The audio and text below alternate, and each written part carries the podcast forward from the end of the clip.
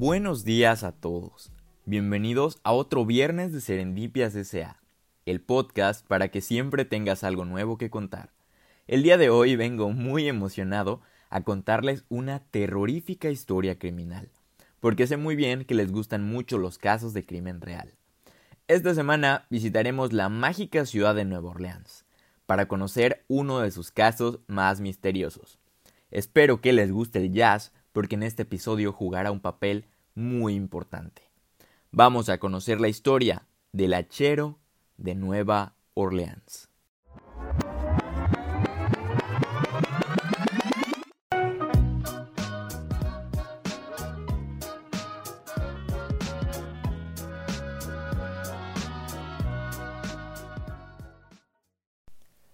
Ay, Nueva Orleans, una magnífica ciudad, conocida por su deliciosa comida sureña, importantes momentos históricos, leyendas mágicas de a montón como María Laveau y sobre todo por ser conocida como la cuna del jazz. Si eres un fanático del jazz, seguramente en algún momento has tenido el sueño de visitar Nueva Orleans y uno de sus famosos clubs.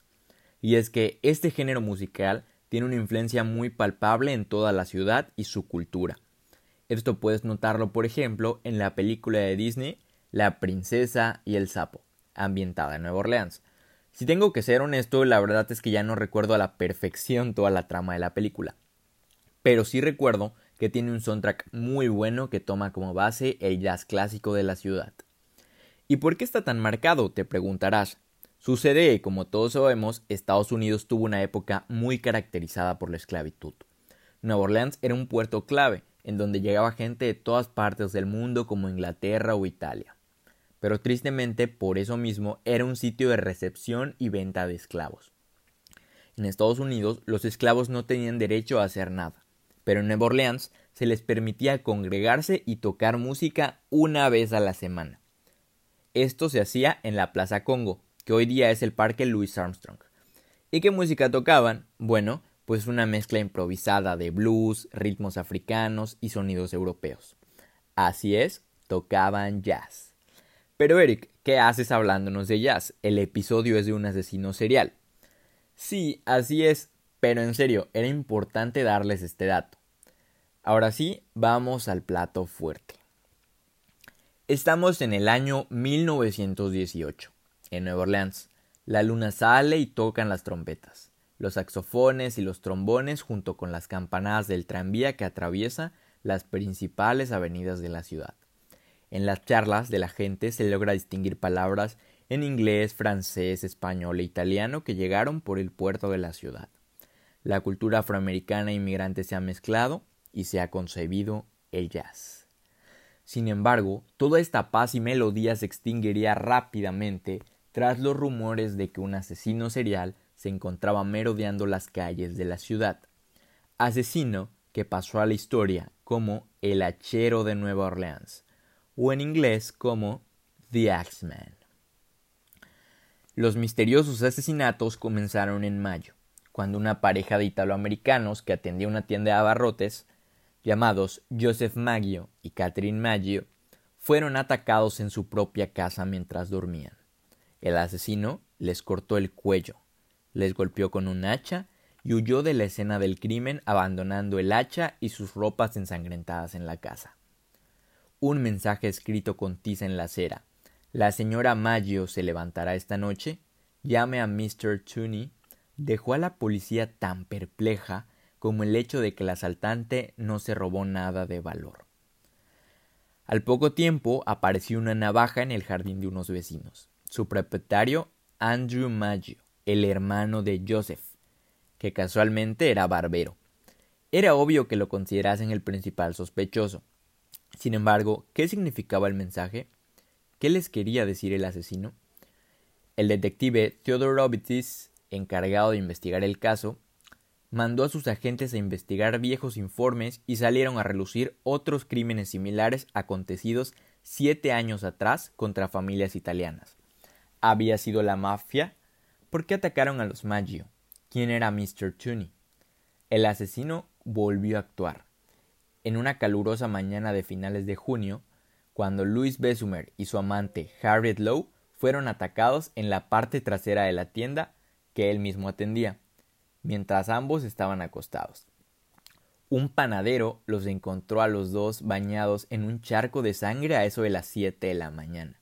Increíblemente no murieron en ese momento. Y cuando los llevaron al hospital, Harriet, la amante, recuperó la conciencia y aseguró que el atacante era afroamericano. Un ex empleado de la tienda fue arrestado por intento de homicidio. La amante se convirtió en el centro de un circo mediático y cambió su declaración varias veces, llegando a acusar al propio Besumer, diciendo que era un espía alemán. Eh, eran épocas de la Primera Guerra Mundial, de hecho estaba por terminar. Y lo que aún era más delirante, como perpetrador del crimen. Pero esto no tenía ningún sentido. ¿Por qué él mismo se iba a fracturar el cráneo con un hacha? Se preguntaron todos. Y es la verdad, no tiene ningún sentido. La esposa de Besumer llegó enfadadísima desde Cincinnati y no se le volvió a dar crédito a la señorita Lowe, la amante. La policía quedó ante los medios y ante la gente como un tajo de incompetentes.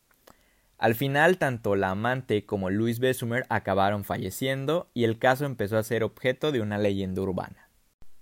A principios de agosto, una mujer embarazada fue atacada en su domicilio y la hipótesis de que podía ser un asesino misógino caló duro en la opinión pública. Pero menos de una semana después, Joseph Romano, un anciano, fue golpeado de la misma forma, y cuando sus sobrinas entraron en el cuarto, les pareció ver un hombre corpulento y oscuro vestido con un enorme sombrero salir huyendo después de lanzar el hacha en el patio trasero. La histeria colectiva se apoderó de toda la ciudad. Todo el mundo creía haber visto al psicópata merodeando alrededor de sus casas, e incluso había quien escribía a la prensa denunciando que habían encontrado hachas ensangrentadas en el patio. Las familias hacían turnos para velarse los unos a los otros y evitar que aquel misterioso criminal les cortara la garganta mientras dormían. El maratón de muertes se detuvo un tiempo. Muchos creían que el asesino ya se había retirado, pero en marzo de 1919 cometió otro asesinato contra un padre y su hija de origen italiano. La gente siguió muy asustada y comenzaron a creer que el culpable de los asesinatos no era un humano, sino un espíritu maligno. Lo que la ciudad no sabía era que lo más insólito estaba por ocurrir. El asesino le envió una carta al periódico, una carta extraña, bizarra y muy insólita. Carta que te leeré a continuación. Es muy extraña, se los advierto. Infierno, 13 de marzo de 1919. Estimado mortal, nunca me han atrapado y nunca lo harán. Nunca me han visto, pues soy invisible, tanto como el éter que rodea su tierra. No soy un ser humano, sino un espíritu del ardiente infierno. Soy lo que ustedes, gente de Orleans, y su policía llaman el hombre del hacha. Cuando llegue el momento, vendré a clamar nuevas víctimas. Solo yo sé quiénes serán. No dejaré pistas más allá de mi hacha sangrienta, chorreante de la sangre y los cerebros de aquel a quien habré matado, para que me haga compañía. Si deseas, puedes decirle a la policía que tenga cuidado de enfrentarme. Por supuesto, soy un espíritu razonable. No me ofende la manera en la que han realizado sus investigaciones en el pasado.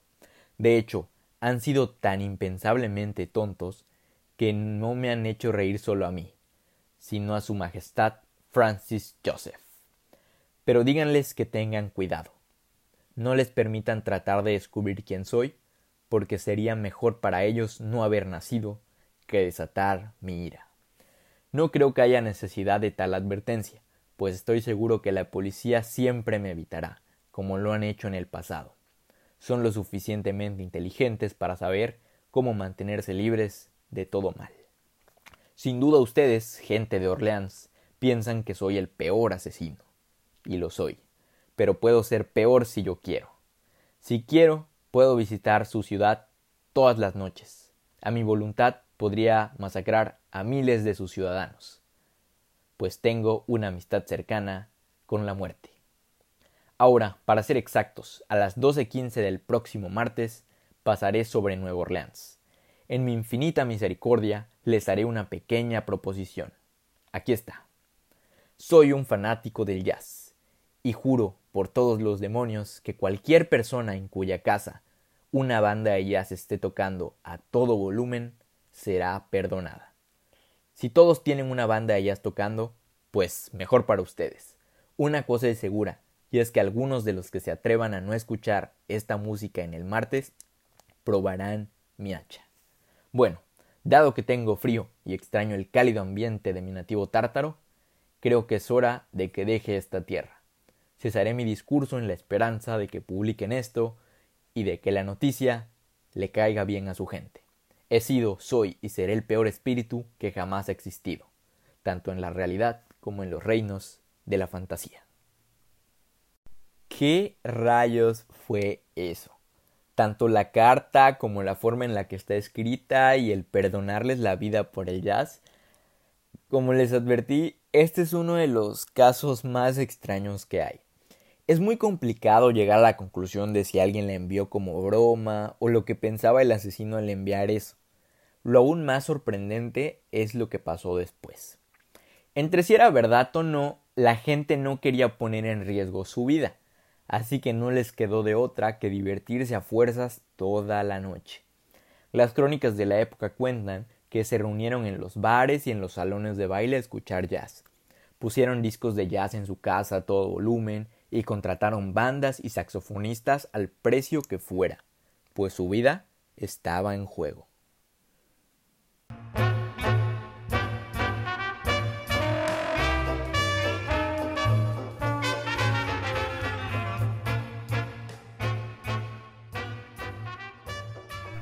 La mejor parte, el asesino cumplió su promesa. El jazz había salvado Nueva Orleans. El hombre del hacha no mató a nadie esa noche y no se volvió a aparecer jamás. Al final nunca se atrapó al culpable. Muchos piensan que pudo ser la mafia italiana, porque la mayoría de las víctimas eran migrantes italianos. Otros piensan que el de la carta fue un bromista que aprovechó la histeria colectiva. E incluso hay teorías de que fue una campaña publicitaria para promocionar el jazz, cosa que considero algo tonta porque hubo asesinatos reales en juego. Lo que es seguro es que es una de las historias más raras e inusuales en el mundo del crimen. Y lo que también es seguro es que llegamos al final del episodio. Cuéntanos, ¿qué te pareció? ¿Habías escuchado antes de esta historia? ¿Volverás a ver el jazz igual después de esto? Al terminar esta historia pude entender aún más el por qué en Nueva Orleans aman tanto el jazz. Después de todo, literalmente salvó sus vidas. Aquí cerramos uno de los episodios más raros que hemos tenido en este podcast. Me alegra un montón que lo hayas podido escuchar y espero que hayas aprendido algo nuevo. Nos escuchamos el próximo viernes. Mientras tanto, recuerden, sean curiosos, cuestionense todo, infórmense bien y por favor, no olviden que el jazz puede salvar sus vidas. Mi nombre es Eric y esto fue todo por hoy.